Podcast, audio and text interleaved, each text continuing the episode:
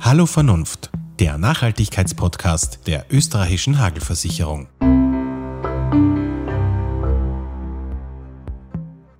Welche Auswirkungen hat das Klima auf unsere Gesundheit? Wie alt kann ein Mensch wirklich werden und können wir unsere Gene beeinflussen?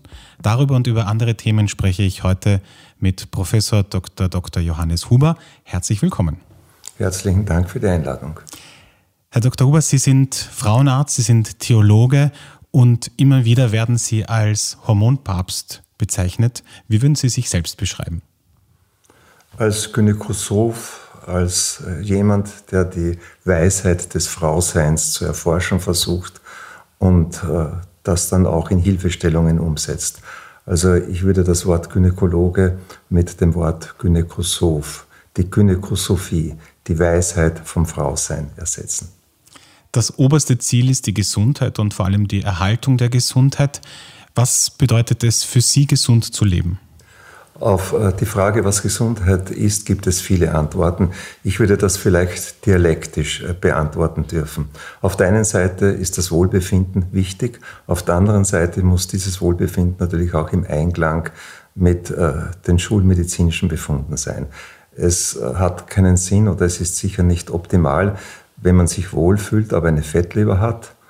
Umgekehrt, wenn alle Befunde in Ordnung sind und man fühlt sich trotzdem nicht wohl, dann ist das sicher auch nicht gesund. Also es ist sicher eine Dialektik. Auf der anderen Seite ist natürlich eine zentrale Frage damit verbunden, was können wir tun, um gesund zu bleiben? Und das hängt natürlich auch vom Lebensalter ab. Also für mich persönlich ist das weniger Essen ein ganz wichtiger Aspekt. Exercise, also Bewegung und nicht jeden Tag fünf Kriegsschauplätze besuchen zu müssen. Sie haben es gerade angesprochen, eigentlich nämlich den Lebensstil. Ja, unser Lebensstil hat sich nicht nur ernährungstechnisch geändert, wir haben auch einfach mehr Einflüsse, wir haben mehr Stress. Ähm, wie bewerten Sie das und wie hat sich dieser Lebensstil, den wir aktuell haben oder der sich auch so in den letzten Jahren eingebürgert hat, wie würden Sie sagen, wirkt sich das auch auf unsere Gesundheit aus? Also wenn man die Menschen äh, betrachtet und die Frage stellt, äh, wie gesund sind sie, dann fällt einerseits auf, dass die Medikamentenverschreibung noch nie so groß war wie heute. Kuren werden in Anspruch genommen und wenn man daran äh, die Frage der Gesundheit der Menschen beantworten würde, dann hätte man Angst, dass die Menschen tatsächlich, wenn sie so viele Medikamente zu sich nehmen müssen, gesund sind. Auf der anderen Seite ist es keine Frage, dass äh, die Menschen heute älter werden und so lange Gott sei Dank leben können, solange das in der Menschheitsgeschichte bis dato nicht der Fall war. Von daher ist das wieder etwas Positives. Also grosso modo glaube ich schon, äh, dass es den Menschen gesundheitlich besser geht, dass natürlich der Stress des Lebens auch äh, seine äh, Kratzer an die Gesundheit durchführt und das auszutarieren ist sicher ein ganz wichtiger Aspekt. Eine allgemeine Meinung ist ja, dass die Genetik unantastbar ist. Jetzt sagen Sie aber, man kann die Gene beeinflussen. Können Sie kurz umreißen, wie das funktioniert? Also äh, als äh, 2000, im Juni 2000 das menschliche Genom vorgestellt wurde, das dechiffriert worden war, dachte man, jetzt hat man das Lesebuch des Menschen. Es ist alles drin enthalten, so kommt man zur Welt und so geht man dann letzten Endes durch das Leben. Heute weiß man, äh, dass äh, das keinesfalls so ist, sondern dieses Buch kann umgeschrieben werden. Und zwar jetzt nicht mit den Basenpaaren, die bleiben tatsächlich die gleichen, sondern mit zwei anderen Codes. Einerseits mit dem epigenetischen Code, der hinter der Genetik liegt, also so wie die Physik eine Metaphysik hat, so hat die Genetik eine Epigenetik und darunter versteht man die Verknäuelung dieses langen Lebensfadens, der in jeder Zelle sich befindet. Und diese Architektur der Verknäuelung kann unterschiedlich sein äh, durch elektrische Ladungen, die im Laufe des Lebens oder vor allem während der Schwangerschaft angefügt werden. Und damit können Dinge vererbt werden, die man sich erworben hat äh, und die dann sogar weitergegeben werden an unsere Kinder. Es gibt drei Prägefenster, wobei vor allem äh, die Schwangerschaft äh, das größte Prägefenster ist. Die Mutter kann das Kind tatsächlich extrem prägen. Schon alleine, wenn sie in der 30. Woche Musik hört, äh, prägt das das Kind und das Kind hat, soweit man den Studien glauben kann, dann auch wirklich eine Vorliebe für Musik. Die ersten drei Lebensjahre, hier muss das Kind so oft wie möglich geküsst äh, und gestreichelt werden. Auch das prägt die Sicherheit für das kommende Leben und dann die Pubertät. Und in diesen drei Phasen wird in besonderer Weise geprägt, auch später natürlich. Damit wird die Architektur der DNA verändert, die bleibt dann erhalten und kann sogar bis zu einem gewissen Grad weitergegeben werden. Das sind Adaptionsmechanismen der Natur, die genial an sich von der Natur eingerichtet wurden, um besser überleben zu können. Und der zweite völlig neue Code, den man vor einiger Zeit schon entdeckt hat, der aber jetzt an Relevanz gewinnt, sind die sogenannten MikroRNAs. Das sind kleine Stücke, äh, die sich aus der Müll-DNA äh, kodieren. Wir wissen ja, dass nur 5% des menschlichen Genoms äh, translatiert, also in Proteinen umgesetzt wird. 95% sind scheinbar wertlos. Junk-DNA, hat man gesagt. Und heute weiß man, dass diese Junk-DNA eigentlich ein Geheimarchiv sind. 50 Prozent stammen von Viren. Und wenn äh, die Evolution äh, etwas Besonderes benötigt, was im normalen Genom nicht translatiert wird, dann greift es auf dieses Geheimarchiv zurück und kann sich Eigenschaften rausholen, die eigentlich vorher nicht aktiv waren, weil eben die momentane Situation etwas Besonderes benötigt. Und dort werden auch Dinge abgespeichert. Äh, das ist quasi auch eine Art Färbebad der DNA über die Menschheitsgeschichte hindurch. Und äh, das scheint ein völlig neuer Aspekt zu sein. Denn während die Epigenetik während unseres Lebens und in der Schwangerschaft ähm, gespeichert wird, äh, wird die MikroRNA schon von künftigen Generationen gespeichert und weitergegeben. Also wie die Eltern leben zum Beispiel vor der Zeugung, das prägt das Kind dann äh, sein, durch das ganze Leben. Äh, Eltern lebt gesund, sagen jetzt die Angelsachsen, weil das Leben der Eltern vor der Zeugung sich auch in den Kindern widerspiegelt. Also ein ganz neuer Aspekt. Das bedeutet aber auch, dass Krankheitsbilder, die jetzt Eltern von der Genetik her mitbringen, wie zum Beispiel psychische Erkrankungen oder Karzinome, äh, durch einen gesunden Lebensstil auch den Kindern sozusagen nicht übertragen oder nicht, nicht ähm, mitgegeben werden können. Man, man, kann es modifizieren und wir haben tatsächlich vieles in der Hand, um auch die Kodierung der Gene äh, umzufunktionieren. Also wir können es nicht umformen, aber wir können die Funktionalität der Gene beeinflussen. Also Menschen lebt gesund oder wie Sloterdijk sagte, ihr müsst das Leben ändern. Das hat sicher seine Bedeutung, jetzt nicht nur was den Charakter betrifft, sondern auch was unsere Biologie anbelangt. Jetzt ein bisschen weg von der Genetik hin zum aktuellen Leben, auch was die Kinder betrifft. Ähm, Gehen wir zum Thema Feinstaubbelastung. Ich habe ein Interview von Ihnen gelesen, da haben Sie gesagt, dass die heutige Feinstaubbelastung sich massiv auf unsere Gesundheit auswirkt und vor allem Krankheiten wie Diabetes Typ 1, aber auch Depressionen rapide ansteigen. Wo kommt da dieser Zusammenhang her? Auch aus einer ganz neuen Erkenntnis, dass das Immunsystem eigentlich nicht nur die Aufgabe hat, uns vor Feinden zu schützen, Bakterien oder Viren, sondern dass das Immunsystem zwei andere Funktionen hat. Einerseits in der Schwangerschaft reguliert es die Embryogenese, das Heranwachsen des Kindes. Das sind Immunfaktoren, die hier regulierend eingreifen. Und das ist auch die Erklärung, warum zum Beispiel Infektionserkrankungen in der Schwangerschaft wie Masern oder Röteln so gefährlich für das Kind sind. Nicht, weil das Virus oder das Bakterium etwas absondert, was giftig wäre, sondern weil das Immunsystem, das äh, die Entwicklung des Kindes steuert oder mitsteuert, durcheinander gebracht wird. Ein Aspekt. Der zweite Aspekt ist, dass das Immunsystem auch im Gehirn arbeitet. Und zwar extrem. Äh, es baut dort viele Assoziationsbrücken auf und hat natürlich auch dort die Aufgabe, uns vor Feinden zu schützen.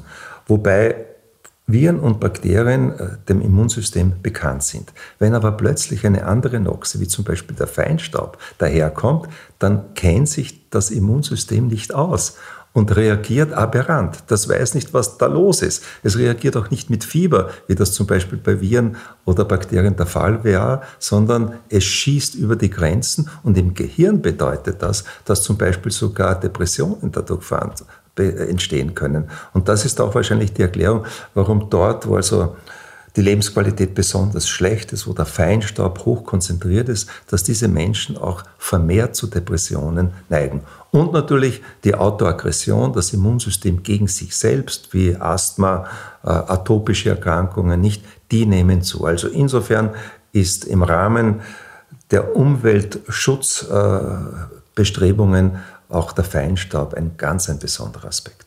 Sie haben vorhin die medikamentöse Therapie angesprochen. Gibt es da in diese Richtung auch Studien, dass man sagt, wir werden in Zukunft einfach mit dieser Feinstaubbelastung leben müssen? Gibt es da Studien und, und äh, Ideen, auch medikamentös etwas zu entwickeln, dass man sagt, okay, man kann dagegen wirken?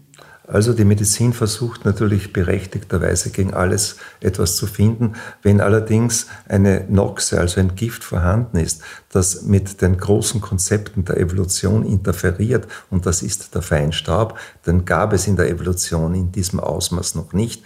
Äh, der Körper und der Organismus konnte sich über die hunderte Millionen Jahren auch nicht so richtig einrichten. Dann fürchte ich, dass die medikamentöse Therapie limitiert ist. Da ist die Sanatio in Radice wie wir Mediziner sagen, angebracht, nämlich die Heilung von der Wurzel und das heißt weniger Feinstaub. Oder irgendwo leben, wo es weniger Feinstaub gibt. Ich bin heute vor Ihrer Praxis gestanden hier im dritten Bezirk und es sind gefüllt um die 100 Autos vorbeigefahren in kurzer Zeit. Ist das die perfekte Umgebung für Kinder, um hier aufzuwachsen? Oder würden Sie sagen, man muss auch schauen, dass man die Kinder fernhaltet von, von der Feinstaubbelastung? Das ist sicher richtig. Früher hat man noch vor gar nicht so langer Zeit sogar den Semmering und den Wechsel als sommerfrischen Gebiet für die Wiener äh, propagiert.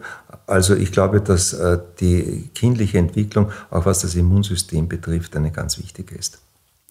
Ich möchte zu einem Thema kommen, das omnipräsent ist, nämlich das Coronavirus. Wir sind immer noch nicht durch. Wir, wir sind mitten in der, in der Corona-Krise, wenn man so will, auch wenn es mittlerweile als, als Unwort bezeichnet wird. In einem Interview im März haben Sie gesagt, dass die Corona-Krise nicht so dramatisch ist, wie sie dargestellt wird. Würden Sie das heute genauso unterschreiben? Schauen Sie, mediale Vorsicht verlängert das Leben und äh, reduziert Probleme, die man bekommt. Insofern äh, glaube ich, dass ich trotzdem sehr vorsichtig das damals schon aus diesen Gründen formuliert habe. Aber wenn Sie mich fragen, dann gebe ich Ihnen auch gerne eine Antwort und gliedere sie in zwei Teile. Der erste Teil ist ein medizinischer Teil und da haben vor kurzem äh, die deutschen Kollegen sehr schöne Daten vorgelegt. Die haben die derzeitige Corona-Krise analysiert und genau aufgezeigt, wer besonders Risiko hoch ist für diese Erkrankung und wer weniger. Und da hat man natürlich mehrere Aspekte gesehen. Ein Aspekt war der, dass es extrem wichtig ist, äh, nicht nur Respekt in der Distanz zu wahren, sondern auch Körperflüssigkeiten nicht wahllos auszutauschen. Ich möchte nicht das Unwort Ischgl in den Mund nehmen, aber Körpersäfte auszutauschen ist ein Problem. Und diesem Problem unterliegen vor allem die jugendlichen Menschen. Wir wissen dass in der Gynäkologie ja von der HPV-Infektion auch eine Körperflüssigkeit, allerdings im genitalen Bereich. Das ist eine Körperflüssigkeit im oropharyngealen Bereich. Also das ist ein ganz wichtiger Aspekt, denn da erkranken auch junge Menschen. Ein Drittel in etwa der Erkrankten Erkrankten jünger als 59 Jahre. Der Rest äh, ist natürlich, äh, äh, betrifft eher die älteren Semester, wo hier in erster Linie, so zeigen die Daten, die Menschen, die tatsächlich auch äh, Hochrisikofaktoren in sich tragen, wie Übergewicht, hoher Blutdruck, Diabetes, Prädiabetes, alles, was mit dem Gewicht zusammenhängt. Und die zu schützen auf der einen Seite ist natürlich äh, oberstes Gebot und auch eines äh, zu sagen, was vielleicht auch ein Unwort wäre, was aber ein britischer äh, Politiker vor kurzem gemeint hat. Es ist auch für das Immunsystem gut und für die Infektwiderstandskraft hervorragend, wenn man nicht 120 Kilo schwer ist und wenn man den Diabetes ein bisschen unter Kontrolle bringt und wenn man den Blutdruck durch Exercise und durch Sport reduziert. Das wären Zugänge, die nicht uninteressant sind, allerdings sie sind schwieriger als eine Impfung, von der wir alle nicht wissen, ob sie wirklich kommt. Aber das wäre ein Weg. Und dann kommt noch ein anderer Aspekt dazu, nämlich, äh, dass dort, wo Risikopatientinnen sich aufhalten, also in den Seniorenheimen, in den Krankenhäusern vor allem, dass dort natürlich eine besondere Barriere errichtet werden muss. Das war nicht in Italien so, wo es ja keine Notarzteinrichtungen gibt. Das war nicht in Spanien so, natürlich schon gar nicht in den Vereinigten Staaten. Äh, denn wenn die Erkrankten die Ambulanzen und die Krankenhäuser stürmen, dann wäre das so, als wenn sie auf einer frisch operierten Abteilung Staphylokokken oder Streptokokken austeilen. Dass das nicht gut gehen kann, Das ist keine Frage. Also insofern äh, müsste man natürlich auch die Dinge schon differenzierter sehen. Und die Deutschen haben mit den Zahlen jetzt differenziertere äh, Darstellungen tatsächlich geliefert. Der zweite Aspekt ist ein gesellschaftskritischer. Und dieser gesellschaftskritische versteht, dass die, die die Gewalt äh, auszuüben haben, die gewählte Gewalt, damit äh, die Republik gut dasteht, dass die eine Route ins Fenster stehen müssen. Das müssen sie, weil sie wissen, dass die Bewohner des Landes nicht nur Heilige sind, sondern dass da auch kleine Teufelchen dabei sind. Und wenn man dann mit der Route nicht winkt, dann äh, treiben sie äh, Exzesse, die halt äh, für viele schlecht sind. Die Route ist gut. Allerdings die zentrale Frage ist, wie groß darf die Route sein und wie stark darf ich mit der Route herumschlagen. Wenn zum Beispiel ein Freund von mir, ein ganz berühmter Lymphomforscher, von einer Tageszeitung eingeladen wird, über äh, Covid-19 einen Bericht zu schreiben und er sagt in etwa eine ernstzunehmende Erkrankung im Einzelfall, aber es ist nicht die Pest, wo jeder Zweite stirbt, dann wird äh, ihm äh, der Artikel zurückgeworfen, weil das eine Verharmlosung wäre. Wenn Montagnier, immerhin Nobelpreisträger, den ich persönlich ganz gut kenne, sagt, er hat das HIV-Virus dechiffriert, er kennt es und er vermutet, dass äh, Covid-19 nicht von den Fledermäusen kommt, sondern aus einem Labor kommen musste. Wenn er dann mehr oder weniger von der Weltpresse als Dümmling dargestellt wird, weil er sich die Freiheit genommen hat, das zu tun, wenn Disziplinarverfahren eingeleitet werden gegen Ärzte, weil sie eben anderer Meinung sind, dann glaube ich, ist die Route im Fenster zu groß. Und dann müsste man sie etwas in die Hand nehmen und verkleinern. Und darf natürlich auch nicht übersehen, vor allem die ältere Bevölkerung, die zweite Lebenshälfte, zu der ich auch gehöre, die natürlich besonders sensitiv sind und damit auch aggressiv. Die Aggressionsbereitschaft steigt hier. Dass äh, der größte Wohlstand, den wir, oder der größte Schatz, den wir alle auch in Österreich und in Mitteleuropa haben, ist unser Sozial Sozialsystem. Es gibt keinen größeren Schatz und davon profitieren die älteren Menschen in besonderer Weise. Von ihrer Rente, von den Gesundheitsmöglichkeiten. Und dieser Schatz wird in Frage gestellt, wenn die Leistungsfähigkeit, die wirtschaftliche Leistungsfähigkeit eines Staates nicht mehr vorhanden ist. Und die Damen und Herren der zweiten Lebenshälfte, die oft sehr aggressiv sich schützen wollen und noch möchten, dass der Lockdown weiterfährt, die müssen bedenken, dass das System, das ihnen ein Paradies mehr oder weniger bereitet, dass das auf wirtschaftlicher Basis beruht und diese wirtschaftliche Leistung weitergehen muss, weil sonst ist auch ihr Paradies in Frage gestellt. Jetzt haben Sie sehr viele Themen angeschnitten. Ich möchte gern auf eines eingehen, nämlich auf den Umgang und auf die Route, die Sie, wie Sie sie bezeichnet haben. Ähm, es gibt ja länderspezifisch wirklich große Unterschiede auch mit dem Umgang. Also schauen wir zum Beispiel nach Schweden oder schauen wir nur über die Grenze nach Deutschland. Ähm, würden Sie sagen, es, es gibt so das Beispiel, wo es wirklich gut funktioniert hat oder wo Sie sagen, dass die haben das richtig gut gemacht oder gibt es keinen wirklich richtigen Weg? Also der richtige Weg ist sicher der gewesen, wo man äh, die Risikoregionen, und das sind die Spitäler, das sind die Ambulanzen, das sind die Seniorenheime, wo man die geschützt hat. Und das war in Deutschland so, das war in Österreich so, und das ist auch glaube ich, ein ganz wichtiger Aspekt. Es war nicht so in Italien, es war nicht so in anderen romanischen Ländern, und das ist meines Erachtens nach äh, das, äh, ein Hauptaspekt. Natürlich müssen wir alle uns nach vorroben. Keiner weiß äh, wirklich, äh, wie sich die Dinge entwickeln, weder in die eine noch in die andere Richtung. Es ist auch zu hinterfragen, ob es richtig war, dass Virologinnen im März verkündet haben, Mitte März, die große zweite Welle steht unmittelbar vor der Tür.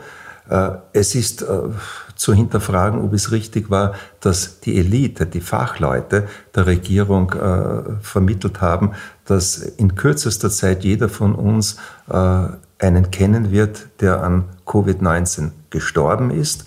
Das ist nicht äh, die Botschaft der Politiker zunächst gewesen, sondern die Botschaft der Elite. Und das könnte man auch retrospektiv hinterfragen, wenn wir das Ganze aufbereiten. Äh, denn wenn Sie sich vorstellen, wir haben in etwa 700 Tote jetzt, äh, Corona-Tote in Österreich. Wir haben 8 Millionen Einwohner. Das sind 0,0 sechs Prozent, also nicht einmal eine Promille. Also wie soll da jeder von uns einen kennen, der an Corona gestorben ist, nicht? Also auch das müsste man hinterfragen, sage ich Ihnen äh, ehrlich. Aber äh, das ist letzten Endes ja auch nicht die äh, Aufgabe des Gynäkologen, darauf hinzuweisen. Aber vielleicht eines ist erwähnenswert, nämlich das, was die deutsche Kanzlerin gesagt hat, nämlich die Zurücknahme der Freiheitsrechte um das Wohl des Staates war einer ihrer schwersten Entscheidungen während ihrer ganzen Laufbahn. Und ich glaube, dass das ein ganz ein wichtiger Satz war. Ich möchte jetzt gerne nochmal auf das Medizinische zurückkommen, weil Sie vorher gesagt haben, und das sagen Sie auch immer wieder in Interviews, Sie haben ja sogar eine eigene Facebook-Videoreihe gemacht, äh, wo es um das Thema Immunsystem geht und wie das auch eben die Corona-Infektion beeinflusst. Ähm, haben Sie einen Tipp, weil man kann jetzt natürlich sagen, okay, es, ist, es wäre gut, weniger Übergewicht zu haben und, und einen gesunden Lebensstil. Haben Sie sonst noch einen Tipp für unsere Hörer, wo Sie sagen, das wäre wichtig zu tun oder das wäre gut, um das Risiko zu minimieren? Also es gibt natürlich allgemein populärwissenschaftliche Empfehlungen und es gibt dann schon äh, die schulmedizinische Forschung, die sich hier den Kopf zerbricht. Allgemein ist äh, sicher die Empfehlung sinnvoll, dass man den Vitamin D-Spiegel, auch da gibt es gute Hinweise, dass das richtig ist, den Vitamin D-Spiegel in etwa bei 40 Nanogramm pro Milliliter im Körper hält. Äh, er muss in diesem Bereich sein, dann wird das Immunsystem stark stimuliert. Äh, das heißt viel rausgehen vor allem.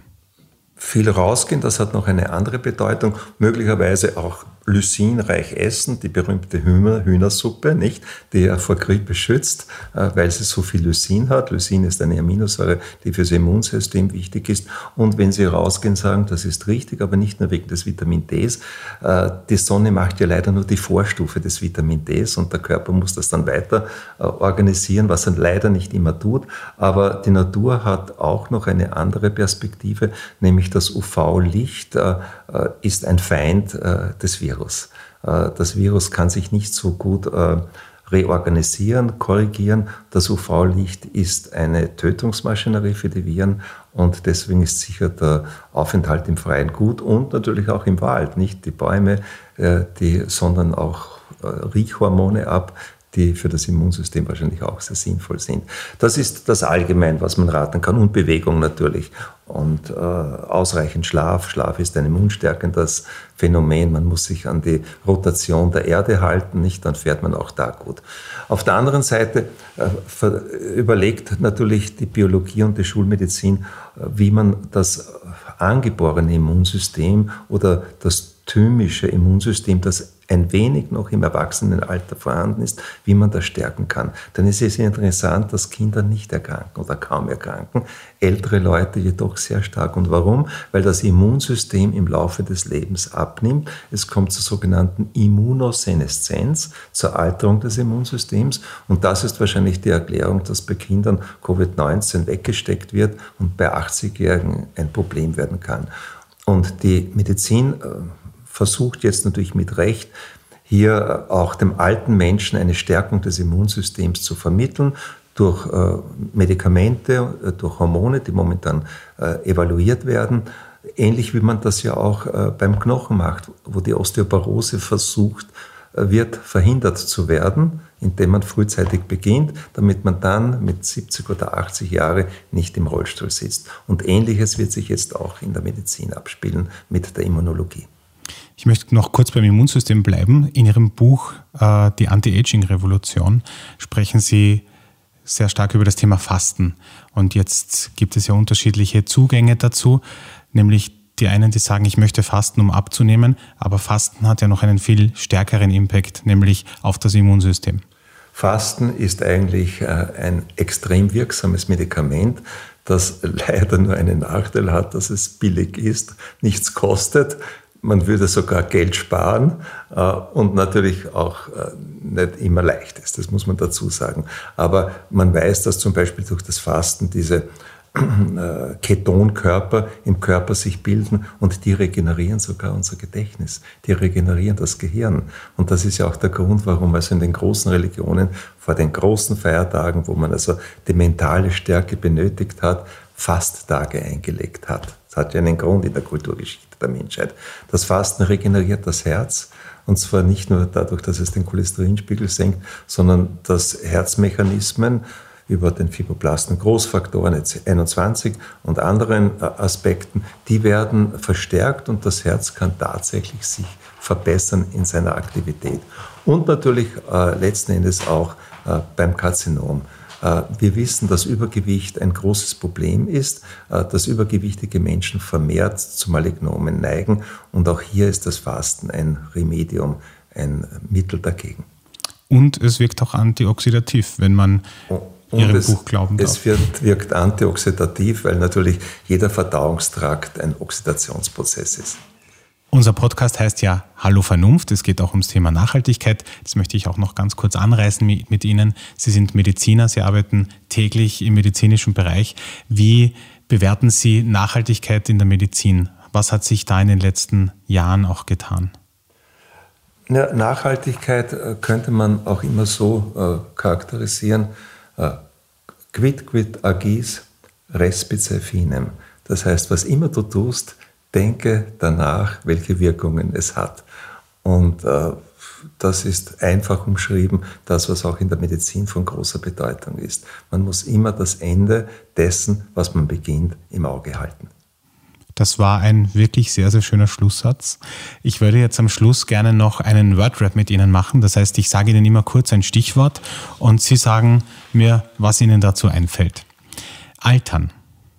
Ein physiologischer Prozess der Tod. Man tauscht lediglich die Räume. Klimaschutz.